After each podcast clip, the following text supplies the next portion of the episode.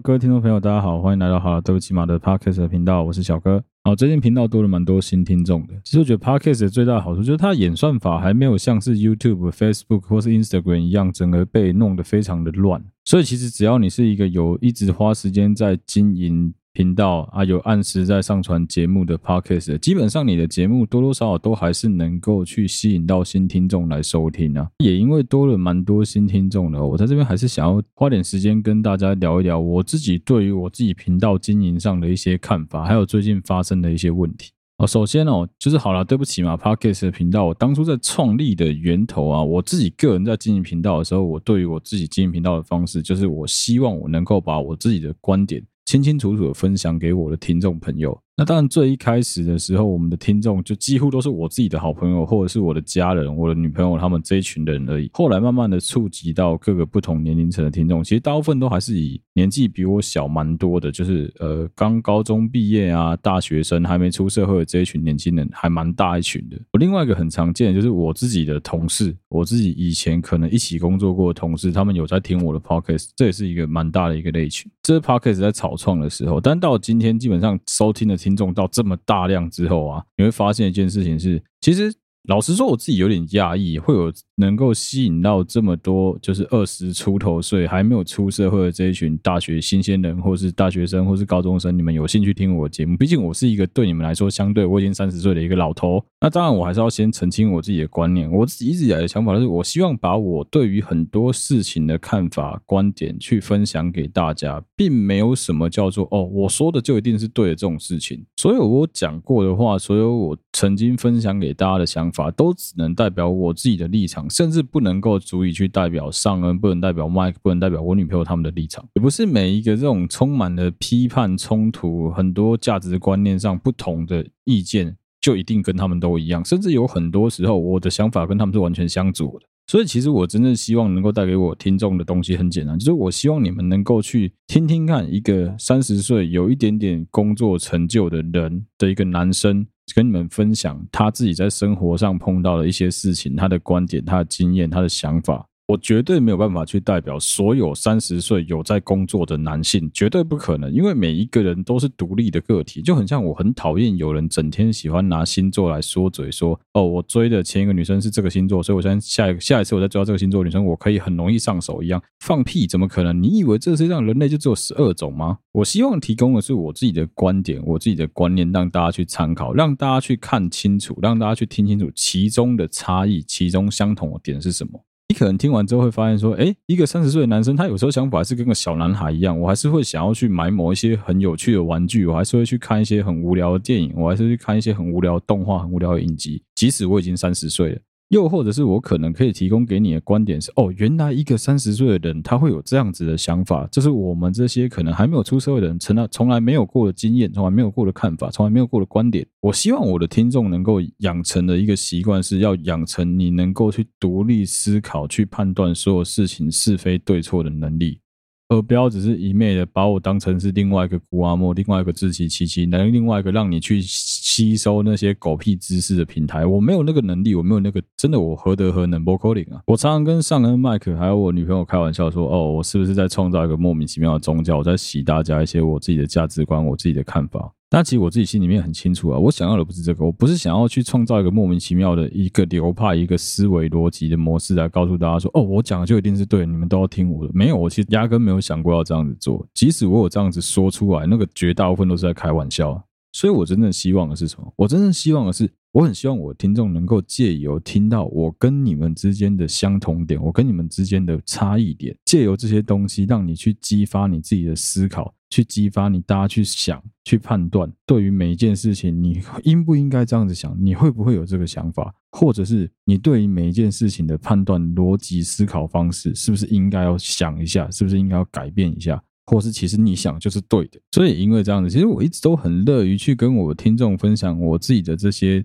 想法，我也很乐于跟我听众去互相的互动，去讨论每一件事情的观点。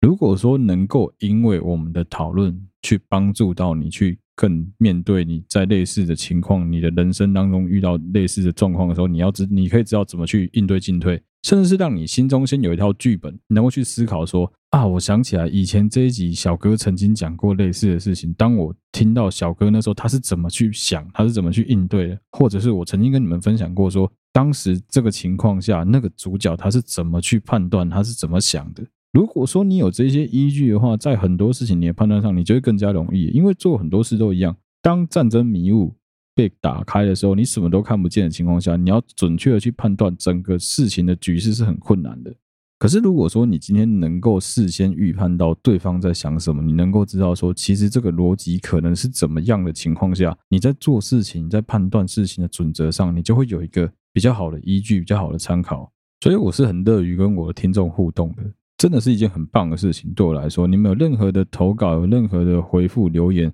我能回，我一定尽我全力回。但接下来要讲的才是重点。这件事情的情况是完全适用在我身上，但不表示我周围团队的这另外三个人适用在他们身上。不论是 Sean，不论是 Mike，不论是我女朋友，他们毕竟不是我们节目的主轴，他们可能是我的帮忙我的人，他们可能是这个节目的配角，但他们从来没有想过说他们想要在呃，也许你可以用抛头露面吧，反正他们从来没有想过说他们想要跳脱到前面来。他们可以偶尔帮我录个几集，跟我一起分享一些观点，跟我一起讲讲讲干话，跟我一起录音，他们觉得很好玩。但对他们来说，他们还是有他们的人生要过，他们还是有他们的工作要做，他们并没有这么多时间去跟听众互动。既不是他们的责任，那也不是他们的义务，他们没有义务要去帮我跟听众互动。所以说，这边我要呼吁我自己的听众，我相信我的听众绝大部分都蛮理性的啊。那就是因为最近有个案啊，有大概三四个人。好，他们号称是我的听众，他们跑到我女朋友私人的 IG，但我女朋友 IG 其实蛮多人追踪的，干比好啊，对不起嘛，多多了。他的 IG 是有在经营的，是蛮多人在追踪，但他是一个从来不跟粉丝互动，他就很懒得跟粉丝互动。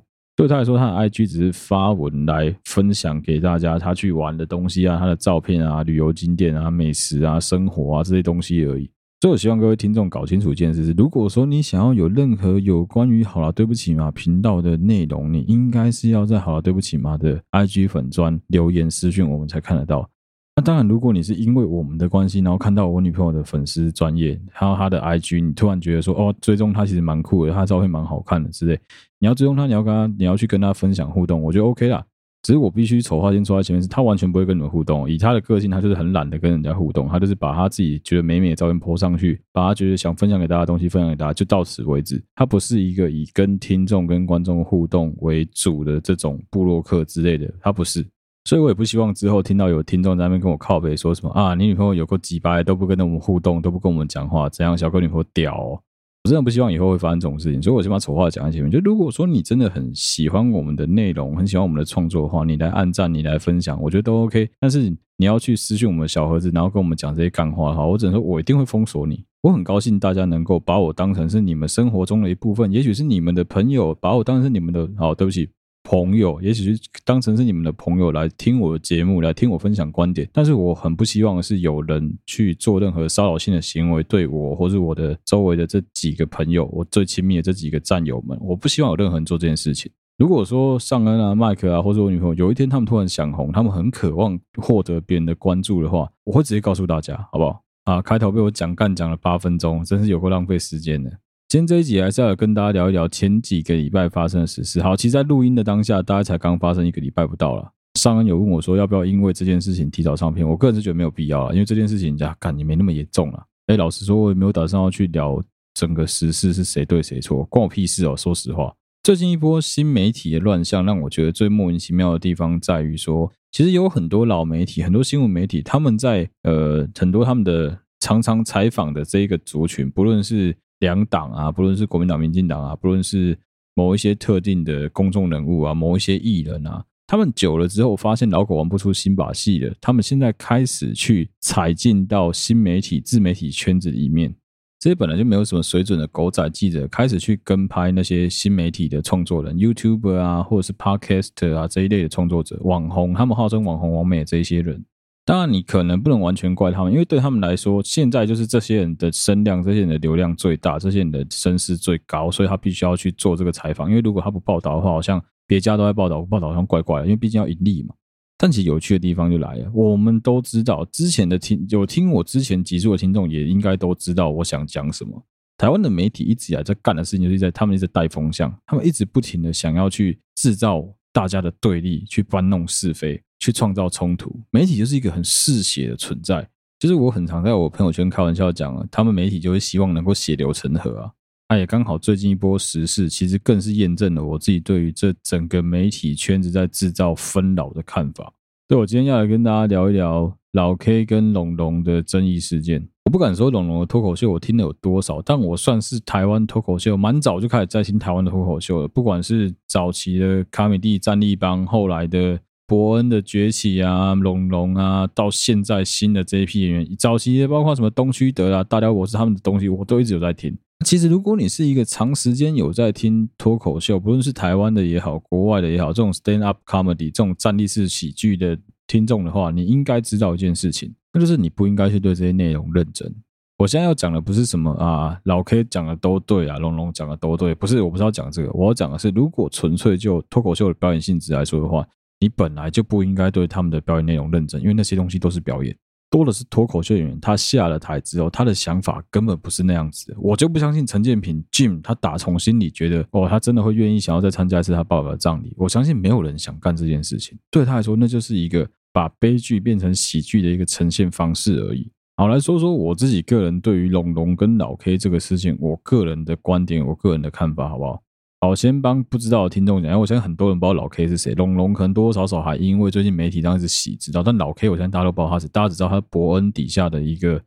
演员，底下的一个写手，底下的一个脱口秀的演员而已。好，简单来说，就是大概在两三个月前吧，伯恩的旗下萨泰尔娱乐他们录了一个蛮大型的售票演出，脱口秀演出，叫做《炎上》。它主要的内容是在第一节内容是在火烤徐乃麟。那火烤这个形式啊，基本上啊，要怎么解释啊？roast 这个形式就是大家一起到台上去批判、去攻击一个演员，去攻击一个特定的人。你可以随便讲，你可以讲他的好，你可以讲他的不好，但是因为好不好笑是由听众来决定，所以如果你只是批评他的外表，说他长得很丑，他长得很怎么样的话，那个很无聊。你要讲的如何有梗、很深度，但听众又能够发自内心的开怀大笑，这是很不容易的一件事情。那除了大家一起轮流去攻击这一个主主要被火烤的主烤人之外呢，所有的人在上台的时候，他们会同时去 roast 他们周围的其他几个烤别人的人。其他几个表演者，他们会轮流去攻击对方。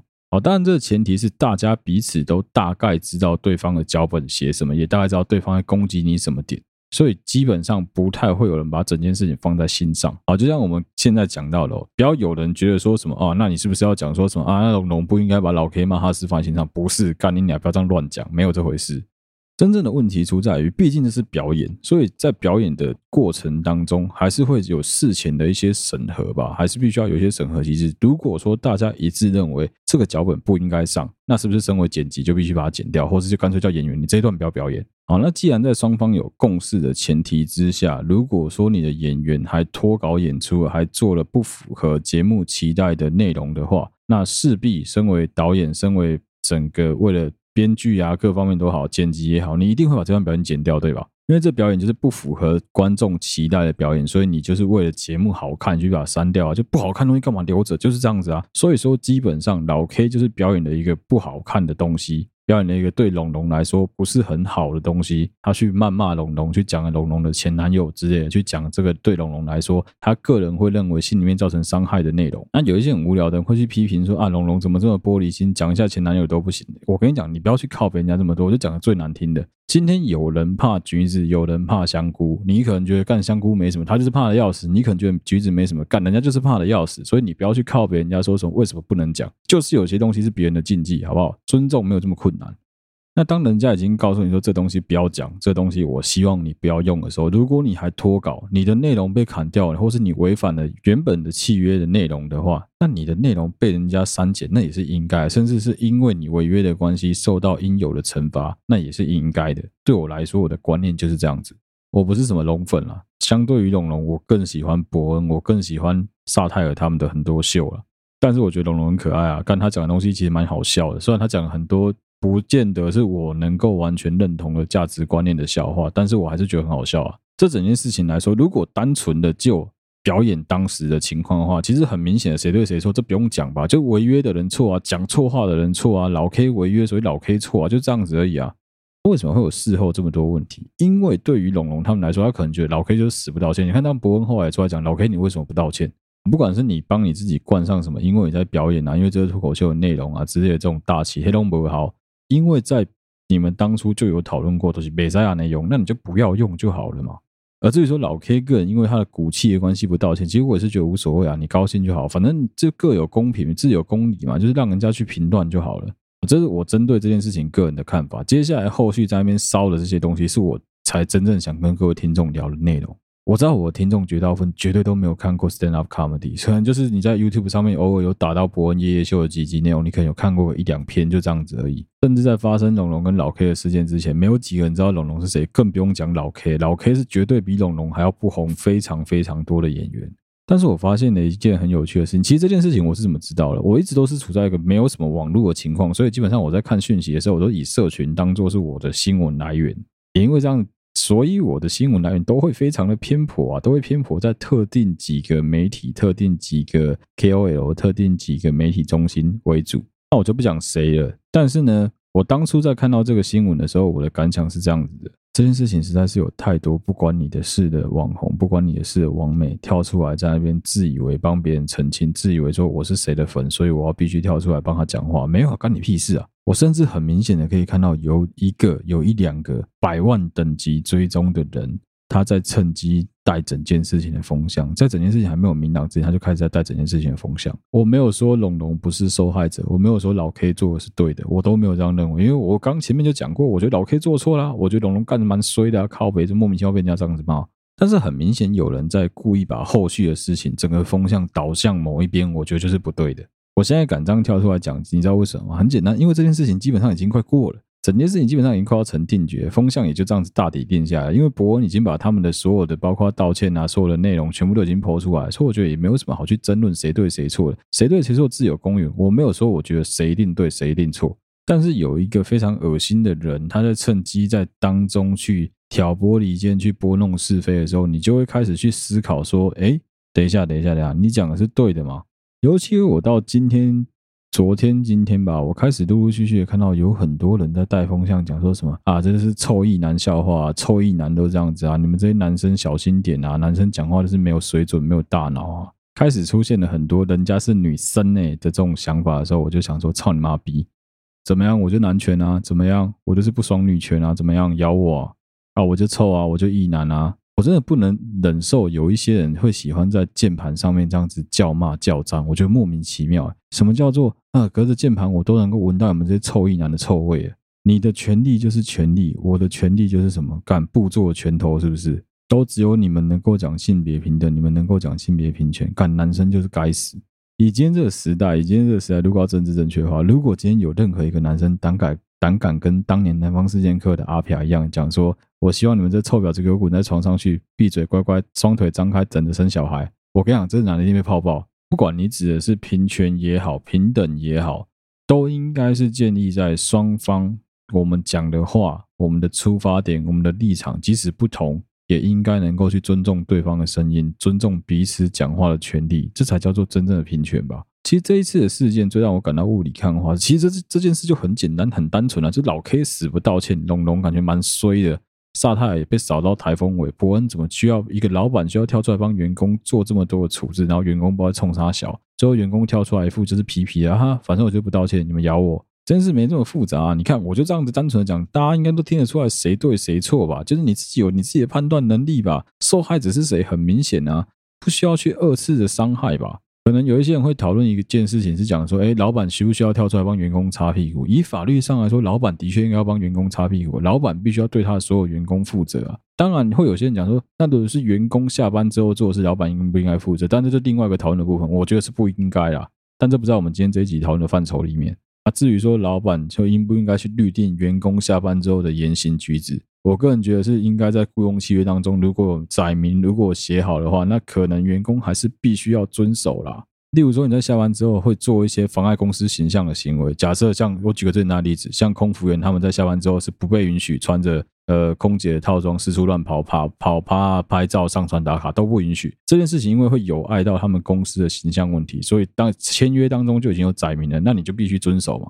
所以你要讲说什么啊？公司管不到员工下班之后的操守行为跟言行举止，我觉得也不一定啊。如果说员工的举止已经伤害到公司的利益的话，怎么会不管？怎么会不能管？怎么会不用管？对，我就举个最简单的例子就好了。我今天除了刚空姐之外，再举一个例子。今天如果我是一个国军，我是中华民国的军人之一，我下班之后整天在讲说中华民国装备有多烂，设备有多烂，中国有多好，中共有多棒，不要打架算了。你敢放心把国家交给我这么一个感觉随时会投共、中共打怪会直接投降的军人吗？你敢吗？那我身为中华民国的政府，我不应该去约束我的军人，应该要好好的遵守这些相关的规范吗？应该吧。好，岔题，我们回过头来讲这整件事情。我觉得真正的问题出在有太多的利益团体跑到其中来，趁机兴风作浪。有很多人，因为他背后有庞大的媒体力量，因为他有庞大的粉丝，因为他讲的话常常被粉丝所推崇。我一直觉得，越是这样子的人，他讲话要越小心，他必须要越谨慎的去面对类似的这些问题。在整件事情还没有明朗之前，他都不应该去随意的发表任何的结论言论，不然的话就会像是瓜吉，就像是郑家纯一样，多少在这件事情当中会被批评。即使你讲的可能是对的，即使你的观点其实没有太多的错误，即使整个喜剧圈的人可能都这样子想，即使可能真的他是被欺负了，但是在你太早下定论的情况下，就很容易会被别人攻击啊！你可能会讲说啊，干小哥啊，你的小孬孬啊，干你的当个代志都已经行啊，都已经定了，你再跟他发表你的意见，废话干白痴哦！我不等到事情成了，等事情成定局，我才在我再讲啊，干我在当下咱们随便乱评论，如果最后讲的都不一样，我不是被光速打脸，叭叭叭叭叭，我神经病哦！在我自己的。Facebook 啊，Instagram 最近的舒适圈里面，我比较常看到的是某一些很激进的人在趁着这件事情在发表一些莫名其妙的言论，像是有些人开始去挖出老 K 啊、龙龙啊他们过去的表演内容，开始去批评说啊，他以前也这样子讲话，为什么你们都不抨击他啊？他以前这样讲话，他是不是该死该死？去死去死！真的是要拜托大家，可不可以不要有这种莫名其妙的猎物心态？我们能不能就就事论事，针针对这件事情来做讨论，不要去针对人呐、啊？啊，脱口秀表演的范围本来就很广啊，就很像我之前很喜欢跟我的朋友讲说，我很希望我老婆死掉，我就一个人养活我的小孩一样。难道我讲的是真的吗？这就是开玩笑而已啊。有些人就会开始在那边，有些双民就会开始讲，哦，你开了玩笑，你要对你开的所有玩笑负责。啊，干，你怎么不对你开过的所有玩笑负责？我就不相信你从来没有跟别人说过你要干别人的老老妈，我就不相信你从来没有讲过。我就不相信你这辈子从来没有说过干破你俩几百干你俩，我就不相信你从来没有讲过。如果你有讲过的话，那我问你一个问题：我今天把我家钥匙给你，你敢去吗？你敢吗？你也不敢啊。那你凭什么跟我讲说什么？你必须要对你所有的言行全部负责啊！对不起，太激动了，太激动了，我冷静一点，我冷静一点。刚刚又一堆脏话，不想又脏话警报了。每一个利益团体在碰到这种时事的时候，他们想要带怒给别人知道，就是他想要趁机去偷渡，去灌输一些他的观念给别人知道，趁机去多吸引一些他的新的群众。大家都急着想要证明自己的观点才是最好，自己的意见才是最正确的，才是最政治正确的。甚至他们会假装自己是在发表一个新闻，假装发表一个社论，假装发表一个评论来告诉你说：“哦，这件事情其实应该是怎么样怎么样怎么样的。”他去给你评估，去给你这些让你没办法思考的东西，为了大量的垃圾，为了大量的屎给你要你吃掉。他把这些大便包装成咖喱口味，他把这些大便包装成糖衣的样子，这样你看不出来这其实是大便。啊，接着就会有很多人开始在其中作梗，就有很多人开始接着说：“你看，你看，果然是这样子。那个谁谁谁，哪些哪些类型人都应该去死。”哪些类型人都不应该活在这个世界上？我们哪个某某团体最棒？某某团体最屌？欸，奇怪了，一样的事情，我如果给他带入到哦，我们国民党最屌，国民党最棒，我们共产党最屌，中国都是对的。玲珑天下乌，大家都知道说棒槌啦，干等我会假赛啦，不然就操你妈中共啊！你们都讲出这种话，你都能够说出习近平去吃屎之类这种很轻易，你们可以讲出这些话，因为你们可以觉得说哦，我就是一个懂得判断是非的人。并没有啊！今天如果我把话题讲成男生女生，讲成男权女权，讲成反同挺同的时候，你确定每一个人的观点都还能够这么一致吗？对吧？你确定吗？当我今天讲到的是以和养绿，当我今天讲到是要不要废除核能，当我今天讲到的是冬奥证明的时候，你确定你的观点还能够这么的正确，这么的政治正确，这么的跟别人一样吗？为什么我自己个人，我自己个人是属于俗辣那一派的？我就是属于什么事情都是让睡着的狗继续睡那一派的人啊！我觉得我有我自己的观点，我知道当然有我自己的观念，但我不会把我自己的观念完全的告诉别人，因为对我来说，我这些观念我很清楚，我这些观点不见得是主流的观念，所以我不太会在我的 podcast 去偷渡我这些观念，因为我知道我当我把我这些观念讲出来的时候，大家一定会跌破眼镜想，哇干！真的假的，这立马跟他讲。可是其实只要我经过了适度的包装之后，我相信有百分之七十我听众会听不出来，其实我正在把我的某一些价值观念偷渡给大家。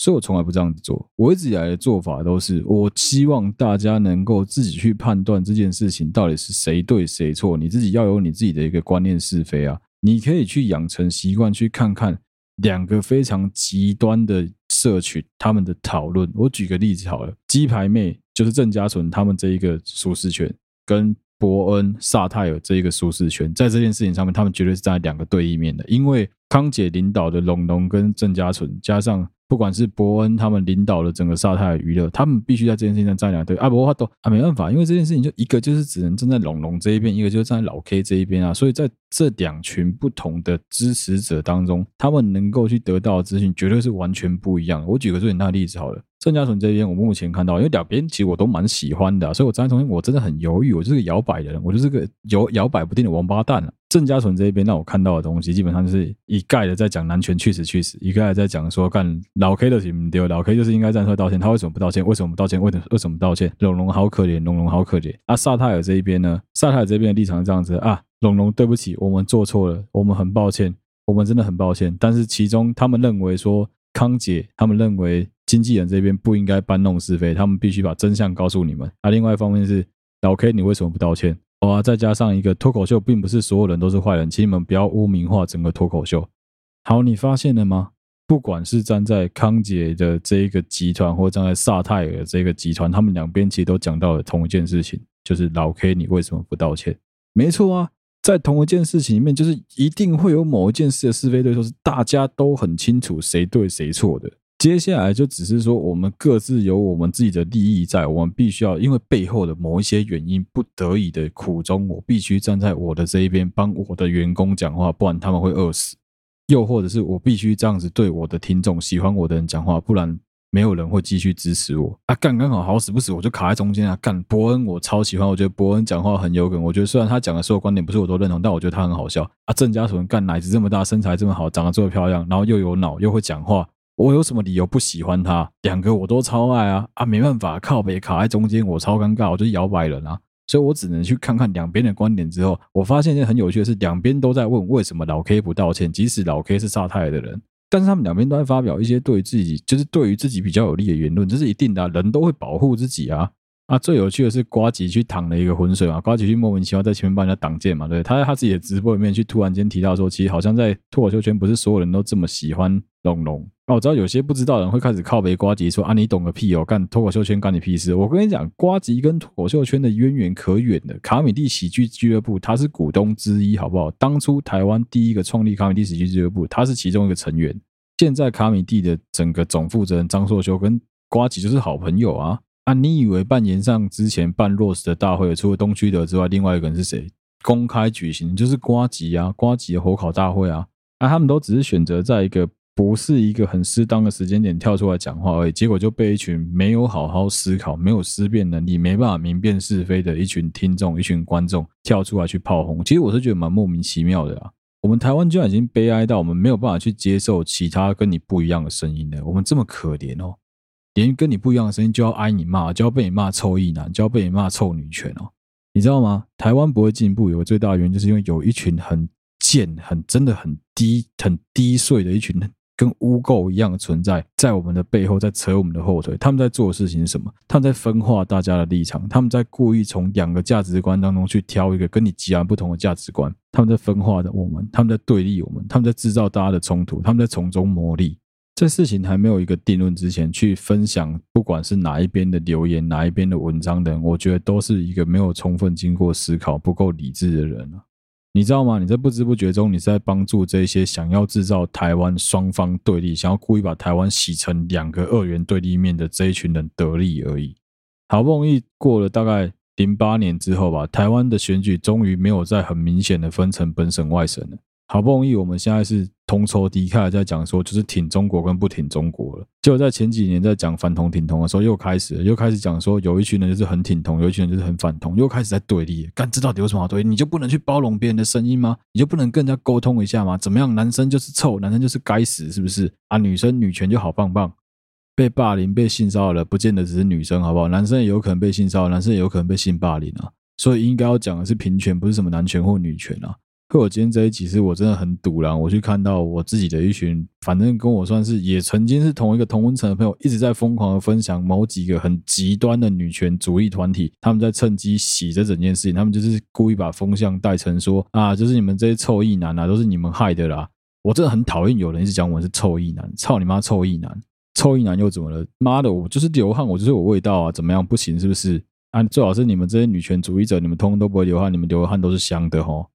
还不知道是谁止汗剂用这么浓，拜托，真的不要因为别人的立场跟你不一样，你就非得靠着嘲笑、谩骂、攻击对方，你才能够比较爽，你才能够去表达你的立场。如果是这样子的话，我只能说你的立场太薄弱了吧。其实不论是今天这个事件啊，就老 K 跟龙龙这个事件啊，或者其他类似的事情都一样啊。我们真的都必须要去严防有很多莫名其妙的利益团体躲在背后，想要趁机去挑拨我们所有人的进步啊。这些利用性别友善、性别平等、利用男权女权作为包装的恶心团体，他们在做的事情很简单，他们就在拖垮整个社会的进步。透过什么样的方式呢？简单说就是透过制造冲突、制造对立，让我们大家没有办法去好好的分辨是非，硬要把一件其实可以有很多灰色模糊地带的事情，刻意的把它转化成他们希望看到、他们希望能够创造的非黑即白的冲突跟对立。这些人非常恶心，他们想做就是刻意的去抹杀掉我们一直以来在想办法积极争取，跟我们想办法想要做到的。我们希望能够达到，讲得很好听，就讲世界大同中理念。我们希望所有的人都能够自由的发生，和平的发生。也许今天我们两个人的观点是截然不同的，也许今天你就是一个非常女权的人，也许我今天就是一个臭直男。